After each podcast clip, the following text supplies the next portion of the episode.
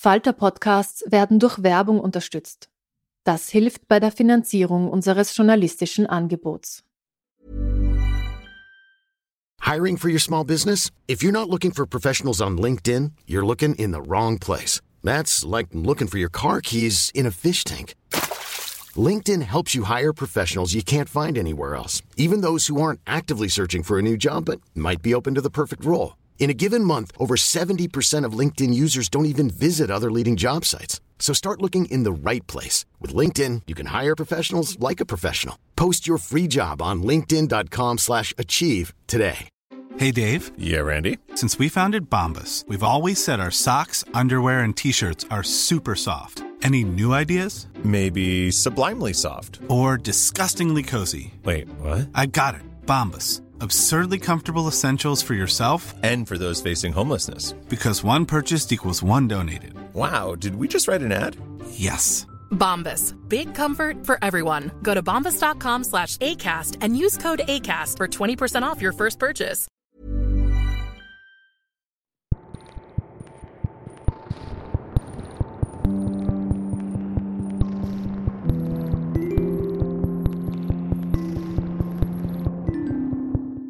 Herzlich willkommen bei einer neuen Folge von Besser lesen mit dem Falter. Mein Name ist Petra Hartlieb und ich freue mich sehr auf meinen heutigen Gast. Judith Holofernes ist wahrscheinlich den meisten Zuhörerinnen ein Begriff. Sie hat mit ihrer Band Wir sind Helden Musikgeschichte geschrieben. Wir reden heute natürlich auch über Musik, aber vor allem reden wir übers Schreiben, übers Erwachsen und Elternwerden, übers Scheitern, über eigene Träume und die Träume anderer Leute. Wir reden über Judith Holofernes als Schriftstellerin. Ich freue mich, wenn Sie dabei sind. Unabhängig davon, dass auf unserem heutigen Buch der Autorinnenname Judith Holofernes draufsteht und für alle Heldenkenner ein unverwechselbares Zitat aus einem Song, besticht dein Buch durch das wahrscheinlich schönste Cover der Saison. Hm. Liebe Judith, würdest du uns kurz beschreiben, aus, mit deinen eigenen Worten, was wir darauf sehen, weil im Podcast sieht man ja leider nichts und vielleicht auch, wie es zustande gekommen ist. Also, da ist im weitesten Sinne eine Illustration von meiner Visage drauf. ähm, aber so, wie nennt man das denn? Sehr traumhaft psychedelisch, also aus meinen Haaren wachsen quasi so Traumgebilde, würde ich mal sagen, in verschiedenen wunderschönen Farben. Und gemacht hat es eine Illustratorin aus Kolumbien, die heißt Carolina Rodriguez Fuenmayor. Oh, das kannst du wunderschön aussprechen mit dem rollenden R. Ich habe mir große Mühe gegeben.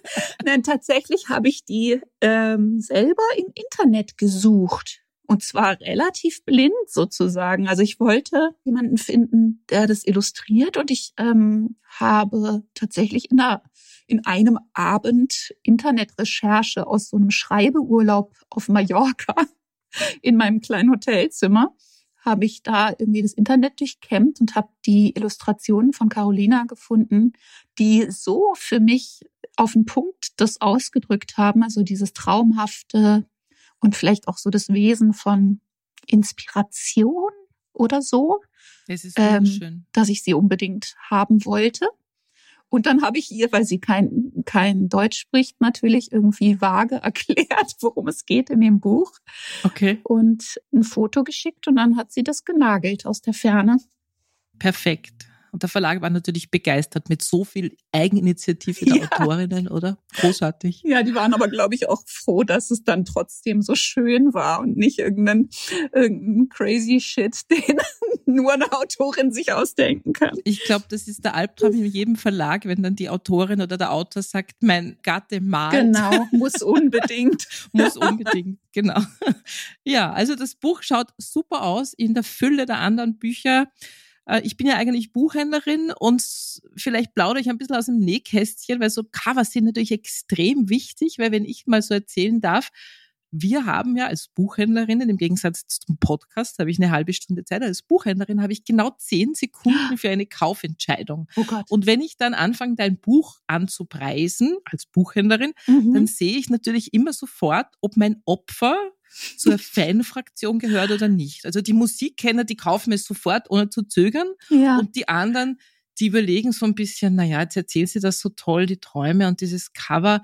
Hattest du beim Schreiben dieses Buches so einen Leser oder eine Leserin im Hinterkopf, die du dir dann immer so imaginiert hast oder hast du es einfach geschrieben? Also am Anfang hatte ich das nicht und tatsächlich ähm, darüber, dass ich das ja auch meinen Patrons schon gezeigt habe, ne? also meinen UnterstützerInnen im Internet. Ich habe mhm. ja so ein Abo-System quasi, ne? wo ich irgendwie UnterstützerInnen habe oder AbonnentInnen habe, die ich einfach so dauerhaft vor mich hin amüsiere. Und die haben dieses Buch quasi im Entstehen parallel schon mitlesen können ich glaube ehrlich gesagt, meine ideale Leserin hat sich zusammengesetzt aus diesen Personen, die ich ja auch alle noch nie getroffen hatte. Ja, am Anfang dachte ich irgendwie, ach, das ist so eine spezielle Geschichte und wer wird das nachvollziehen können, außer vielleicht fünf Personen äh, auf der Welt. Und dann habe ich eben von diesen Patroninnen und Patronen sehr schnell irgendwie das Feedback gekriegt, dass sie sich sehr wohl halt da sehr wiederfinden und darüber habe ich irgendwie das Bild gekriegt, ja, das sind einfach Leute, die auch ihre eigenen, weiß ich nicht, vielleicht Entscheidungsprozesse gerade am Laufen haben mhm. ne? oder sich von irgendwas ablösen möchten oder versuchen, sich neu zu finden. Also ich hatte dann dadurch schon irgendwie auch ein Bild. Ich glaube ja, dass es auch funktioniert für Leute, die deine Musik nicht kennen. Es gibt solche Leute, man glaubt Schön. es kaum, aber es gibt sie. Äh, und ich habe beim Lesen immer so dran gedacht, an so Fortsetzungsromane. Ja. Bei denen es ja auch immer ganz wichtig ist, diese Seiteneinsteigerinnen abzuholen. Also ich habe selber vier so Fortsetzungsromane geschrieben, historische, und mm. da ist es mm. natürlich total wichtig, dass du auch die Leute abholst, die jetzt, was weiß ich, im Sommer einsteigen, dafür hat es im Winter begonnen. Ja. Und dieses Buch ist so eine logische Fortsetzung deines Lebens, aber es muss eben auch die mitnehmen, die die Geschichte davor nicht kennen. Also für jene, die nicht mhm. jedes Lied von dir auswendig kennen und nie auf einem Konzert war. Und ich finde, dass das eigentlich sehr gut geglückt ist, weil es geht ja nicht nur um dich als berühmte Musikerin, sondern es geht um ja, um Träume, ums Scheitern, um andere Leben erfinden. Und hast du da Rückmeldungen schon bekommen von Leuten, die jetzt vielleicht zu jung sind, deine Musik zu kennen mhm. oder nur klassisch gehört haben, damals, als wir auf den Konzerten waren? Oder Absolut. ja, gibt es da Rückmeldungen? Ja, Genau, das ist eigentlich fast das Schönste. Also mhm. natürlich ist es, äh, weiß ich nicht, zumindest die Sachen von Wir sind Helden damals, die haben natürlich viele Leute parat. Aber ich treffe schon auf viele Leute, die einfach gesagt haben, ich habe das nie so doll gehört oder ich wusste irgendwie, dass es das gibt, aber das ist nicht meine Musik oder so, ne? Aber ich habe neulich zum Beispiel jemanden getroffen, der gesagt hat, er hat mich über meine Tiergedichte entdeckt. Das, äh, ich habe irgendwie das vor, ist wirklich schräg. Das war wirklich super. So, ne? Ich habe vor fünf Jahren mal einen Band mhm. mit Tiergedichten rausgebracht. Der übrigens Und, leider vergriffen ist. Ja, leider. Da ja. muss ich mir irgendwas überlegen. Mhm. Den hätte ich auch gern wieder im Umlauf. Ähm, muss ich mir irgendwie was überlegen. Der war so schön, so schön illustriert. Ich glaube, wenn Kiepenheuer könnte das ja einfach von noch hinterher schieben und hinterher schieben. genau, da, da würde ich mal ein bisschen verhandeln. Irgendwas muss da noch passieren, ja. Aber das war zum Beispiel sehr schön, wo ich mhm. einfach dachte, okay, es war ein älterer Herr, der meinte, ich habe sie ja erst vor fünf Jahren über ihre Tiergedichte entdeckt. Und dann dachte ich, toll, ja, so wünsche ich mir das, Super. ja, dass ich, ich meine, ich verändere mich, ich schlüpfe von einer Judith Holofernes in die nächste. Das ist doch toll. Die Struktur des Buches ist wie ein Tagebuch angelegt, um das mal so ein bisschen zu erklären. Es beginnt 2010 und endet 2019 mit einem Epilog. Wusstest du von Anfang an, wie du das Projekt angehen wirst? Ist es vielleicht wirklich aus einem Tagebuch entstanden?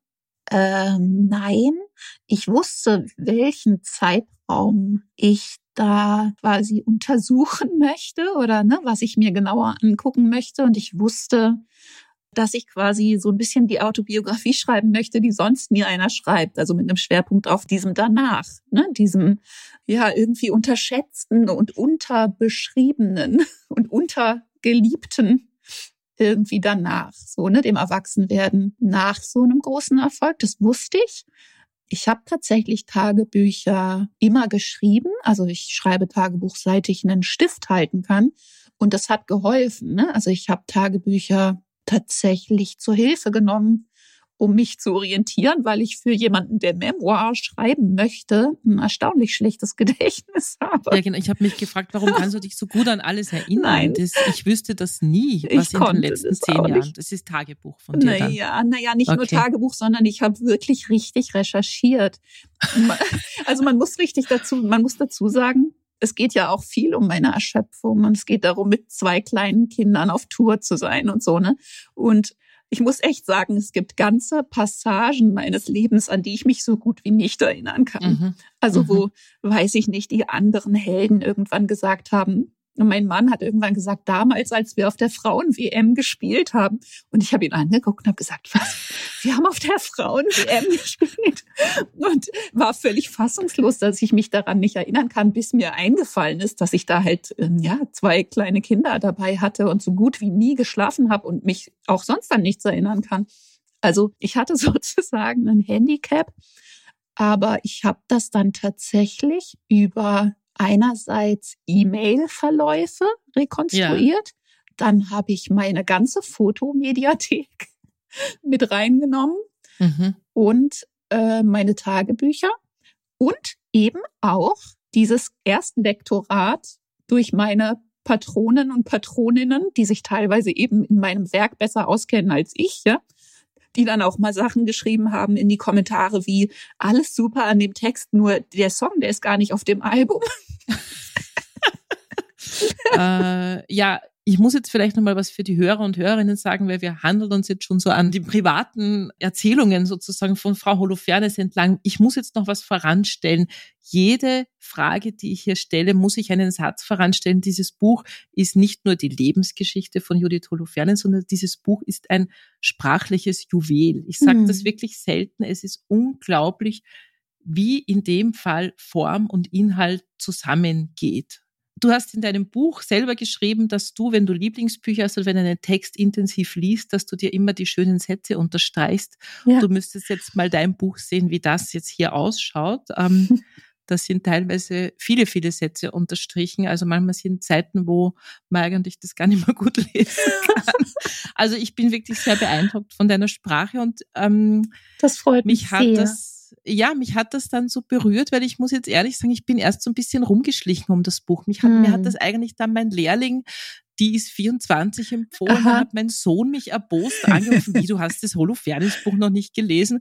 Und ich hatte so ein bisschen Schiss, weil ich mir ja. so gedacht habe, will ich das? Verstehst du das, ich dass man da ein bisschen Schiss hat, wenn man, ja. wenn man sozusagen mit dir alt geworden ist? Absolut, ich verstehe das total und tatsächlich war das auch beim Schreiben schon ein Faktor, dass ich, ähm, wie soll ich das sagen? Also ich habe viel Respekt vor und nicht Respekt vor, sondern Respekt für diese Beziehung, die man mit Musik eingeht, die einem viel bedeutet, hm. weil ich selbst so funktioniere.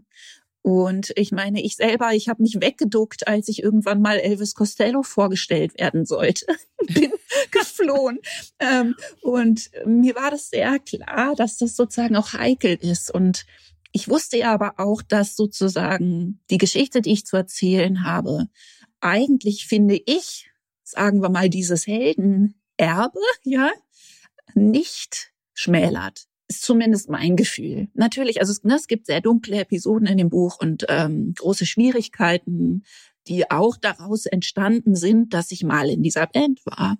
Aber trotzdem hatte ich das Gefühl, dass ja auch, oder ich wusste natürlich, dass ich eben diese Band sehr geliebt habe und ja, sie genauso, weiß ich nicht, herzlicher, warmer Erinnerung halte, wie wahrscheinlich die inbrünstigsten unter den Fans. Und es war mir aber tatsächlich von Anfang an unheimlich wichtig, dass das sich spiegelt. Also dass sozusagen ne, das Tolle und das Helle und äh, Wunderbare daran eben auch zum Strahlen kommt. So, mhm. ne? Also habe einfach mhm. da sehr viel Mühe investiert, dass diese Liebe sozusagen auch fühlbar wird. Ähm, und ich hoffe natürlich auch, dass dann ja das, was sozusagen schwieriger ist, auch im Kontrast dazu und das ist es ja auch für mich tatsächlich gewesen, dass das im Kontrast sozusagen fühlbarer wird. Ja, ich glaube, was so berührend ist für mich und wahrscheinlich für viele, viele andere Leser, ist, dass du ja zu dieser Vergangenheit stehst. Also es klingt jetzt, es klingt jetzt, wenn du was, was richtig, es klingt jetzt was, wenn du was Arges gemacht hättest. Ja. was Orges, wie man in Wien sagen würde. Du stehst zu deiner Orgenvergangenheit. Ja. Ähm, aber du bist schon so ein bisschen streng mit diesen Leuten, die, und das finde ich richtig, die mhm. eigentlich immer nur das eine wollen, nämlich so, dass es so ist wie früher. Ja, also die Helden stimmt. auf der Bühne, wir unten in der ersten Reihe, die coole Judith mittendrin. Und dann erzählst du uns, dass es vielleicht gar nicht so super war da immer auf der Bühne und dass es jetzt definitiv vorbei ist, weil es jetzt eine andere Judith gibt. Mhm. Und das finde ich das Berührende wahrscheinlich für mhm. mich. Also, dass ich mir denke, okay, es ist okay, natürlich wäre es schön, wenn wir alle nochmal 20 Jahre jünger genau. wären. Ich wäre auch nochmal gern 20 Jahre jünger und du wahrscheinlich auch. Mhm. Ähm, aber wir haben uns verändert und ich habe mich verändert in der ersten Reihe in der Arena und du hast dich verändert ähm, auf der Bühne da oben und so ist das Buch sozusagen, sage ich, die logische Fortsetzung deines Lebens. Und deswegen deswegen finde ich so rund, ja. Ja, absolut. Das ist schön. Also ich habe das Gefühl gehabt, dass eins der großen Lebensthemen für mich in diesen Jahren nach der Heldenzeit natürlich war, mir den Raum zu geben und mir den Raum zu nehmen, mich zu verändern. Ne? Und ähm, eben aus bestimmten Identitäten rauszuwachsen. Und auf der anderen Seite ist das aber ein Thema, was mich immer schon fasziniert hat, bevor ich selbst in die Lage gekommen bin. Ich habe ja bei den Helden-Songs äh, Songs geschrieben wie, äh, weiß nicht, so und so auf unserem dritten Album oder so, ne, wo, wo es darum geht, äh, dass man ja sich nicht festlegen lassen muss auf bestimmte Identitäten, auf Wahrnehmungen von anderen. Ich habe Denkmal, unser erster Hit war irgendwie ein Song, wo es darum ging, sich nicht festschreiben und festbetonieren zu lassen. I'm Sandra, and I'm just the professional your small business was looking for. But you didn't hire me because you didn't use LinkedIn jobs. LinkedIn has professionals you can't find anywhere else, including those who aren't actively looking for a new job but might be open to the perfect role, like me. In a given month, over 70% of LinkedIn users don't visit other leading job sites. So if you're not looking on LinkedIn, you'll miss out on great candidates like Sandra. Start hiring professionals like a professional. Post your free job on linkedin.com slash achieve today. Und das war für mich, glaube ich, ist das also fast ein Kern dessen, warum ich dieses Buch schreiben wollte. Ne, weil ich das Gefühl hatte, man muss über Veränderungen sprechen, Veränderungen wertschätzen und erlauben. Ich habe einige Rezensionen gelesen zu deinem Buch, nicht wahnsinnig viele. Ähm, es gab viele, aber ich habe extra nicht alle gelesen. Fast alle waren positiv, vor allem Frauen haben es besprochen und zeigen mhm. sich ganz begeistert. Und ich weiß auch aus eigener Erfahrung, dass ein autobiografischer Text, ich habe auch mal so ein autobiografisches Buch ge geschrieben, einen viel, viel verletzlicher macht als Fiktion, denn man gibt mhm. ja ganz viel von sich preis. Und du schreibst auch selber irgendwann mal, du hast Angst vor Grausamkeit. Ähm, mhm. Es ist in der Druckerei, du weißt, es gibt kein Zurück mehr. Ja. Du hast über deine Freunde geschrieben, über deine Band, über deine eigenen Schwächen, über deinen Mann, ein bisschen mhm. über deine Kinder. Gab es da so Momente, wo du einfach Schiss hattest? Ja, ich habe irgendwie über die Jahre auch eben damals mit den Helden schon, weil wir ja diesen unheimlichen Erfolgsdruck hatten eigentlich. Ne? Ab dem ersten Album habe ich ganz, ja, weiß ich nicht, zuverlässige Techniken so halb bewusst, glaube ich, entwickelt, mich davor zu schützen, äh, das auszublenden. Ja, also wenn ich weiß, ich möchte was machen, dann weiß ich eh, dass ich's mache. Und irgendwie kann ich dann wie so eine Blase drumrum ziehen, ja, wo das keine Rolle spielt.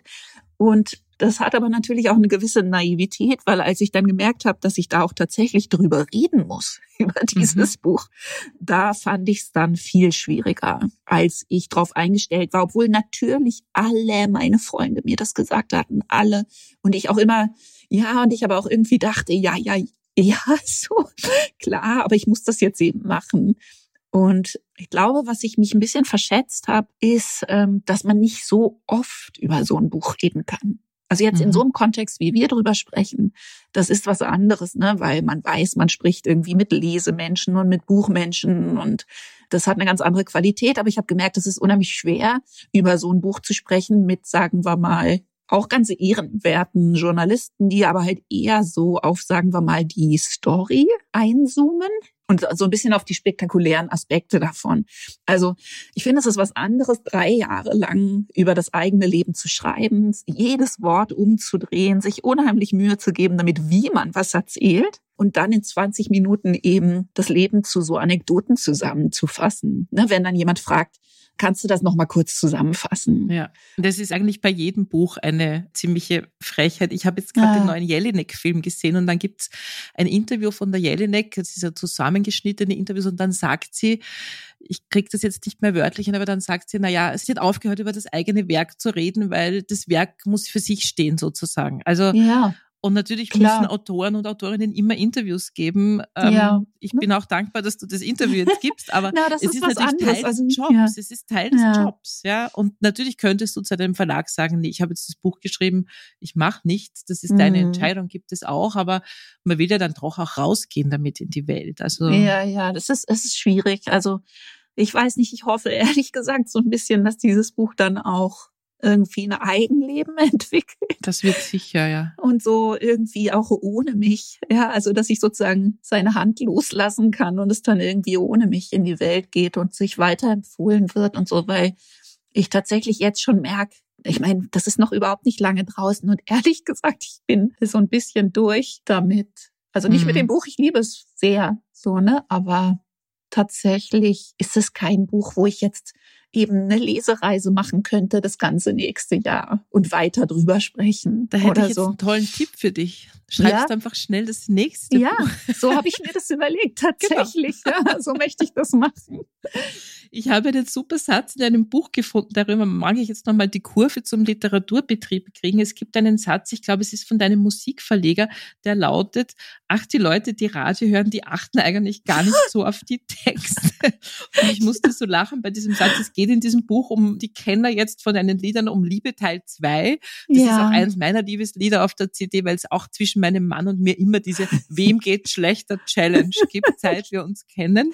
Ja. Und als ich diesen Satz, diese dieses Musikverleges gelesen habe, habe ich, hab ich mir gedacht, das ist die logische Konsequenz mhm. äh, aus diesem Satz, ist von der Musikerin zur Autorin umzusatteln. Denn ja. nur wenn man ein Buch schreibt, kann man ja davon ausgehen, das dass die, die es kaufen, sich für Texte interessieren. Ah, das stimmt. Oder? Ja, ich muss auch sagen, dass mir das tatsächlich sehr gut gefällt. Dass, ja. ja, dass ich einfach, weiß ich nicht, äh, wenn ich auf die Buchmesse gehe, einfach weiß, dass ich von Buchmenschen umgeben bin, also und von Lesemenschen und Wortmenschen.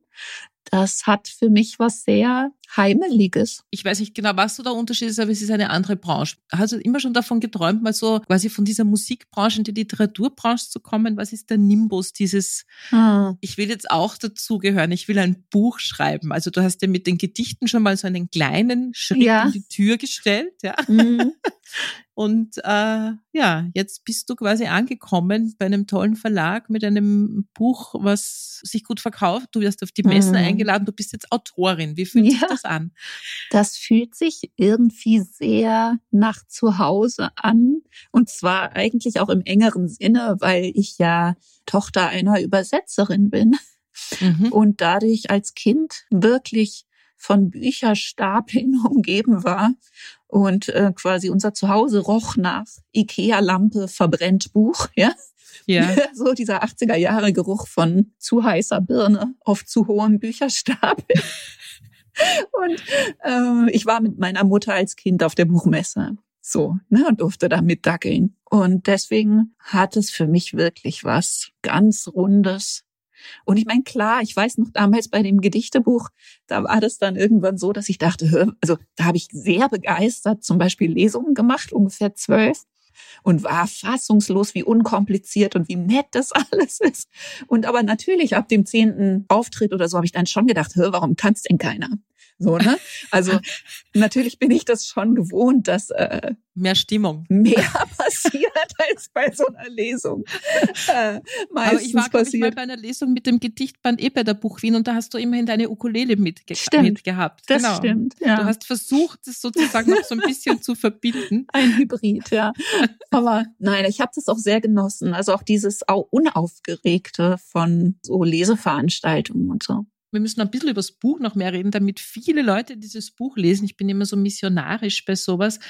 Ähm, was auch so toll ist in diesem Buch sind die Überschriften. Also Ich bin eigentlich eine, die die Überschriften gerne überblättert, weil es muss irgendwie schnell zur Sache gehen. Ich habe nicht so viel Zeit. Und bei deinen Überschriften, da habe ich so das Gefühl, jeder dieser Überschrift könnte ein Songtitel sein mhm. oder ein Gedichtanfang. Wie hast du dann das gemacht? Ähm, verrätst du mir das? Also ja. hast du erst die Überschriften gehabt und dann die Geschichte geschrieben oder hast du die Geschichte geschrieben und dann diese tollen Überschriften gebastelt? Also meistens habe ich die Überschriften danach gebastelt. Manchmal wusste ich schon, was ich schreiben möchte oder worum es gehen würde in einem Kapitel und wusste eigentlich die Überschrift schon. Aber tatsächlich ist es, denke ich mal, ein Überbleibsel oder auch einfach was, was ich sozusagen mit rübergenommen habe von meiner Songwriter-Erfahrung oder so. Ne? Äh, ich habe auch immer schon unheimlich gerne Songtitel für meine Songs identifiziert. Das ist ja eigentlich nicht, dass man sich das ausdenkt, sondern dass man irgendwie herausfinden muss, was der Titel dieses Songs ist. So. Und ähm, ich glaube, diesen Blick, den habe ich mir einfach bewahrt. Und ich habe damit unheimlich viel Spaß gehabt. Vielleicht könntest du einen Beruf draus machen. Du Anderer Leute. Zwischenüberschriften für andere Leute Romane. Super. Ja, es würde mir viel Spaß machen.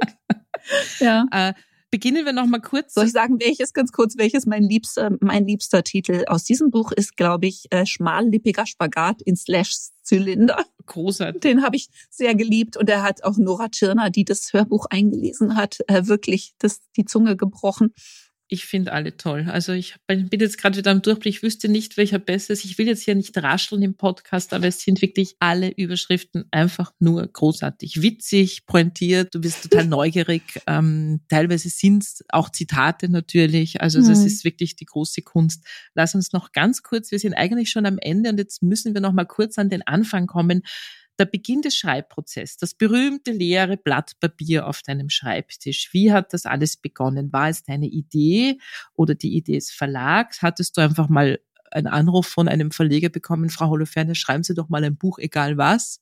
Und dann hast du gedacht, okay, ich erzähle mein Leben, da brauche ich wenigstens nicht plotten, ich habe genug erlebt. was, nee. was war die Anfangsgeschichte? Ähm, die Anfangsgeschichte war, dass ich tatsächlich erstmal eben für meine Abonnentinnen auf Patreon angefangen habe, solche Essays zu schreiben ähm, und mich so vorgetastet habe. Und am Anfang war ich gar nicht so sicher, dass das ein Buch wird. Und dann haben die Patrons irgendwann gesagt, dass sie aber wohl finden, dass das ein Buch werden soll und dass das so äh, wohl irgendwie interessant ist, auch für Leute, die jetzt nicht dazu meinem allerengsten sozusagen Fankreis vielleicht gehören. Und das hat mich dann immer mehr ermutigt. Also ich hatte schon von Anfang an auch irgendwie das Gefühl, dass da vielleicht eine Geschichte zu erzählen ist, die so noch nicht erzählt wurde und auch irgendwie das Gefühl, dass da sozusagen ein Buch in der Welt fehlt, das ich gebraucht hätte. Also ich hätte das gebraucht als Orientierung irgendwie, als es mit den Helden dann zu Ende war da hatte ich das Gefühl, ich finde keine Vorbilder. Ich finde niemanden, der darüber erzählt, wie das ist nach so einem großen Erfolg, wie man irgendwie ein nachhaltiges Erwachsenenleben aus sowas bastelt, weil irgendwie, wenn man Glück hat, lebt man ja noch eine ganze Weile weiter und zwar viel länger als das, was man jung war. Das beschreibst du ja auch so genau. gut. Und ich glaube, deswegen hat mich das Buch auch so bewegt und ich glaube, viele, besonders natürlich Frauen, auch in, in mhm. unserer, ich bin ein bisschen älter als du, in, in meiner und deiner Generation, weil mhm. eben diese Vorbilder fehlen. Und das ist natürlich ich möchte jetzt quasi die Illusion nicht rauben, dass es im Literaturbetrieb anders ist als in der Musik. Es ist vielleicht nicht ganz so hart, ja. aber auch im Literaturbetrieb merkst du irgendwann mal als Frau, mhm. mit über 55. Du wirst nicht mehr auf jede Bühne eingeladen. Ähm, du musst ah, dir eine ja. neue Rolle überlegen. Du bist noch ein bisschen weit weg von diesem Patty Smith, äh, genau. Susan Sonntag ausschauen, sondern du bist ja. irgendwas so dazwischen. Genau, und dieses Dazwischen ist ja irgendwie das Grausame, wo eben die Vorbilder fehlen. Ne? Es gibt dann wieder eben ja die ehrwürdig ergrauten genau. äh, äh, grauen Eminenzen sozusagen. Dafür gibt's wieder einen Platz, aber für dieses Dazwischen äh, erwachsen bis sehr erwachsen. Da gibt's irgendwie wenig sichtbare Frauen tatsächlich. Ich hätte sehr, sehr gerne, dass du noch sehr viele Bücher schreibst, aber ich muss dich enttäuschen. Das gibt's leider in der Literatur auch. wenn, okay. wenn, du jetzt geglaubt hast, du kannst da fliehen, dann muss ich dich enttäuschen, aber bitte lass dich nicht entmutigen und schreib noch viele Bücher. Nein, ich lasse mich nicht abschrecken. Und tatsächlich habe ich das Gefühl, dass man irgendwie mit 46 offensichtlich noch so ein bisschen als junge Autorin gilt. Das Einfach, stimmt, ja. Ne, dadurch, dass ich damit jetzt erst angefangen habe.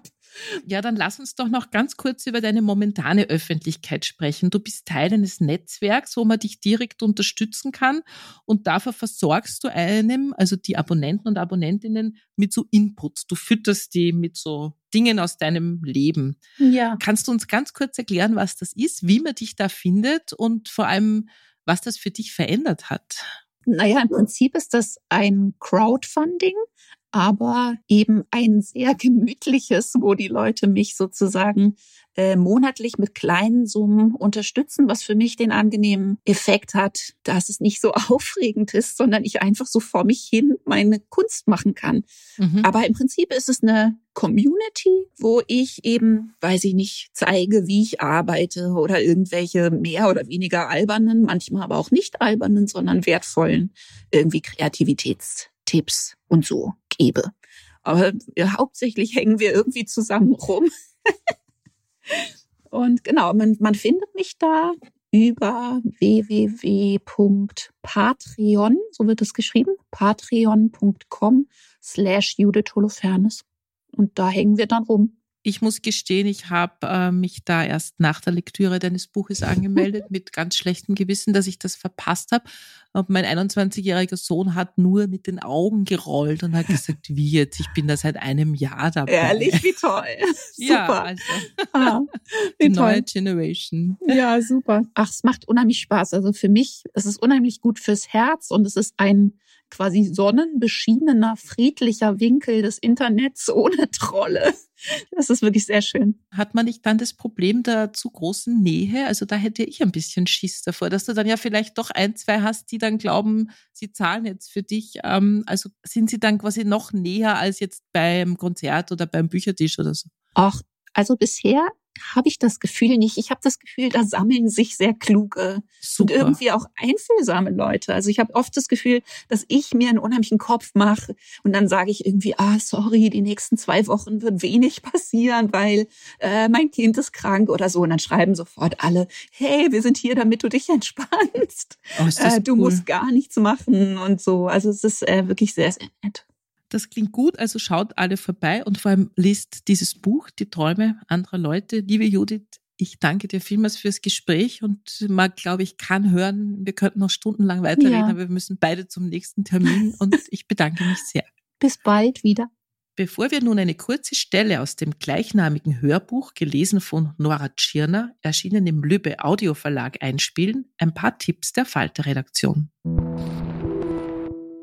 Schönen guten Tag, mein Name ist Klaus Nüchtern. Ich bin der Literaturkritiker des Falter und ich habe Ihnen heute wieder äh, zwei Bücher mitgebracht, beziehungsweise einen ganzen literarischen äh, Kosmos. Anlass war, was sie vielleicht mitbekommen hat, der Film von Xavier Giannoli, Verlorene Illusionen, eine Verfilmung eines bekannten Balzac-Romans, der viele Jahreswertungen gewonnen hat, unter anderem auch des Falter und es wäre auch mein persönlicher Favorite gewesen. Und das ist der Anlass, dass ich mich mit äh, diesem Schriftsteller etwas befasst habe und wie es der Zufall so will, sind auch gerade zwei Neuübersetzungen erschienen und zwar Glanz und Elend der Kurtisanen, herausgegeben und übersetzt von Rudolf von Bitter im Hanse Verlag und Cousine Betty, übersetzt von Nicolas Denis im Mattes und Seitz Verlag. Glanz und Elend der Kurtisanen ist sozusagen das Sequel äh, zu den verlorenen Illusionen und wer den Film gesehen hat, weiß, dass der in dem Moment endet, in dem äh, der Protagonist, der junge Schriftsteller, Journalist Lucien, drauf und dran ist, Selbstmord zu begehen. Tatsächlich begegnet er just in diesem Moment einer Art Diabolus ex machina, einem äh, als äh, spanischer Priester sich ausgebenden Schwerverbrecher namens Jacques Collin, der äh, sich seiner annimmt und ihn dann über die ganze Länge des Romans äh, Glanz und Elend der Kurtisanen protegiert, beschützt und seine Wege begleitet. Es geht im Wesentlichen darum, dass Lucien, der eine jüdische Prostituierte namens Esther äh, liebt, diese Beziehung verbergen soll, weil er sich an eine reiche Adelige heranmacht. Zu diesem Zwecke ähm, bedarf er aber eines Vermögens, um ein, ein Anwesen zu erwerben. Und aus diesem Grund wird wiederum der Baron Nucingen, ein Börsenspekulant, der nach dem äh, Bankier James de Rothschild modelliert ist. Das ist auch eine klar antisemitisch gezeichnete Figur und der ebenfalls dieser Frau, dieser jungen Prostituierten verfallen ist, äh, dem wird quasi das Geld aus dem Kreuz geleiert. Ich will da jetzt gar nicht auf die Details des Inhalts äh, eingehen. Balzac war ein Zeitgenosse von Karl Marx, äh, der im Elend der Philosophie ja darauf hingewiesen hat, dass Geld keine Sache, sondern ein Verhältnis ist. Und dieses gigantische Oeuvre von Balzac, also diese menschliche Komödie, zu der die zwei genannten Romane gehören und die insgesamt knapp 100 Romane und Erzählungen äh, umfasst und ein Personal von, da sind sich die äh, Leser auch uneinig, drei bis 4000 oder sogar 6000 Personen umfasst, die dann auch immer wiederkehren, ist eigentlich sozusagen die äh, historische Illustration dieses Umstands. Man könnte auch sagen, der Protagonist äh, dieses gigantischen Kosmos ist eigentlich das Geld. Äh, um einen Satz aus der Cousine Betty zu zitieren, einer der Protagonisten sagt, kein Geld zu haben ist das höchste Unglück in unserer Gesellschaftsordnung. Ich bin ein Kind meiner Zeit, ich halte das Geld in Ehren. Ja, vielen Dank für die Tipps. Und nun hören wir eine kurze Stelle aus dem Hörbuch Die Träume anderer Leute, gelesen von Nora Tschirner, erschienen im Lübbe Audio Verlag. Und auf einmal war da diese Mediencollage in meinem Kopf, die mich vor Häme warnte, vor Grausamkeit und Galle, vor Spanks, Vorher-Nachher-Fotos und mit Marker umkreisten Kinnfalten. Ich suchte im Internet nach Gegengiften. Und natürlich fand ich Musikerinnen, die auch jenseits der 50 noch tolle Sachen machten. Vor allem jene, die sich aus dem Mainstream herausbewegt hatten oder immer schon neben ihm herspaziert waren. Ich klammerte mich an ihre Biografien und ihre Rockzipfel, aber richtig trösten und beruhigen konnten sie mich nicht. Da war Patti Smith, aber die hatte zwischendurch fast zehn Jahre Pause gemacht, um ihren alkoholkranken Mann zu pflegen, und außerdem war sie eben Patti Smith. Da war Joni Mitchell, die ich heiß verehrte, die aber launemäßig auf ihre alten Tage nicht wirklich zum Vorbild zu taugen schien. Da waren Cindy Lauper, Annie Lennox, Kim Gordon, Viv Albertine, Kate Bush, PJ Harvey, Björk. Da war Kim Wilde, die inzwischen eine Gartensendung moderierte und mir dabei beinahe am fröhlichsten erschien. Da war Marian Faithful, über die ein Journalist nach einem anderthalbstündigen Gespräch über Sexismus im Pop gesagt hatte, naja, aber ganz so auseinandergehen musst du vielleicht nicht, oder? Sagte ich schon, dass ich Angst vor Grausamkeit hatte?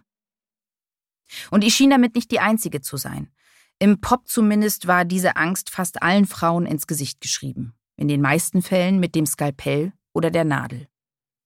Dazu schienen die meisten von ihnen etwa sechs Stunden am Tag Yoga zu machen, als Entschuldigung für die Dreistigkeit immer noch da zu sein.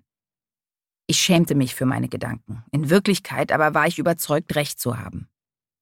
Als ich Pola schniefend gestand, was mich so drängelig machte, versuchte er mich lachend zu beschwichtigen. Ich aber tobte, Zeig mir die Frau, die sagt, ach, ich mache jetzt mal Pause, Rockstar kann ich auch ab 46 wieder sein. Ich musste selbst ein bisschen lachen, aber gleichzeitig war ich so wütend, dass ich das Gefühl hatte, ich müsste mich übergeben. Ich wollte gerne die Frau sein, die andere Frauen googeln würden auf der Suche nach Gegengiften. Aber ich war es nicht. Ich war müde und traurig und zerbeult, und ich hatte die berechtigte Angst, eine neue Runde von Tiefschlägen nicht zu überstehen. Bis vor kurzem hatte ich über diese Solokarriere nicht mal nachgedacht und auch jetzt war ich unsicher, ob ich sie überhaupt haben wollte. Und trotzdem, jetzt, wo alles auf ein Album hinauslief, wollte ich es vor meinem 40. Geburtstag herausgebracht haben. Meinetwegen, um mit 41 sagen zu können, das war eine Scheißidee. Ich konnte mir beim Verrücktsein zuschauen, aber ich konnte mich nicht wehren. Mein Kopf sagte mir, wenn ich jetzt nachlasse, entscheidet sich meine Zukunft von selbst. Dann ist das mit der Musik vorbei, bevor ich weiß, ob ich aufhören möchte. Dann wird die Familie über mir zusammenschlagen, dann werde ich meine letzte Kraft verlieren, dann werde ich den Mut nicht mehr aufbringen, wieder rauszugehen und mich zu zeigen. Das war's schon wieder mit Besser lesen mit dem Falter für heute. Unser Gast war Judith Holofernes mit ihrem neuen Buch Die Träume anderer Leute, erschienen bei Kiepenheuer und Witsch. Wir hoffen, es hat Ihnen gefallen. Abonnieren und bewerten Sie uns bei Apple Podcasts, bei Spotify oder in der Podcast-App Ihrer Wahl. Alle Informationen zu den einzelnen Büchern bekommen Sie auch auf falter.at slash Buchpodcast oder in den Shownotes zu jeder Episode. In zwei Wochen gibt es eine neue Folge. Ich freue mich auf das nächste Mal.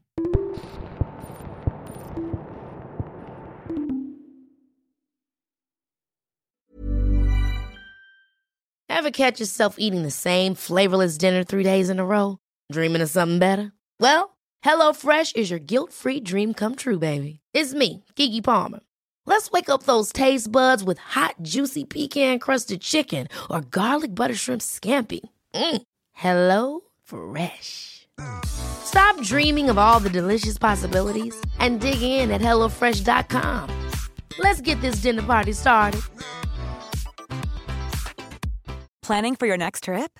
Elevate your travel style with Quince. Quince has all the jet setting essentials you'll want for your next getaway, like European linen, premium luggage options, buttery soft Italian leather bags, and so much more. And is all priced at 50 to 80% less than similar brands. Plus, Quince only works with factories that use safe and ethical manufacturing practices. Pack your bags with high-quality essentials you'll be wearing for vacations to come with Quince. Go to quince.com/pack for free shipping and 365-day returns.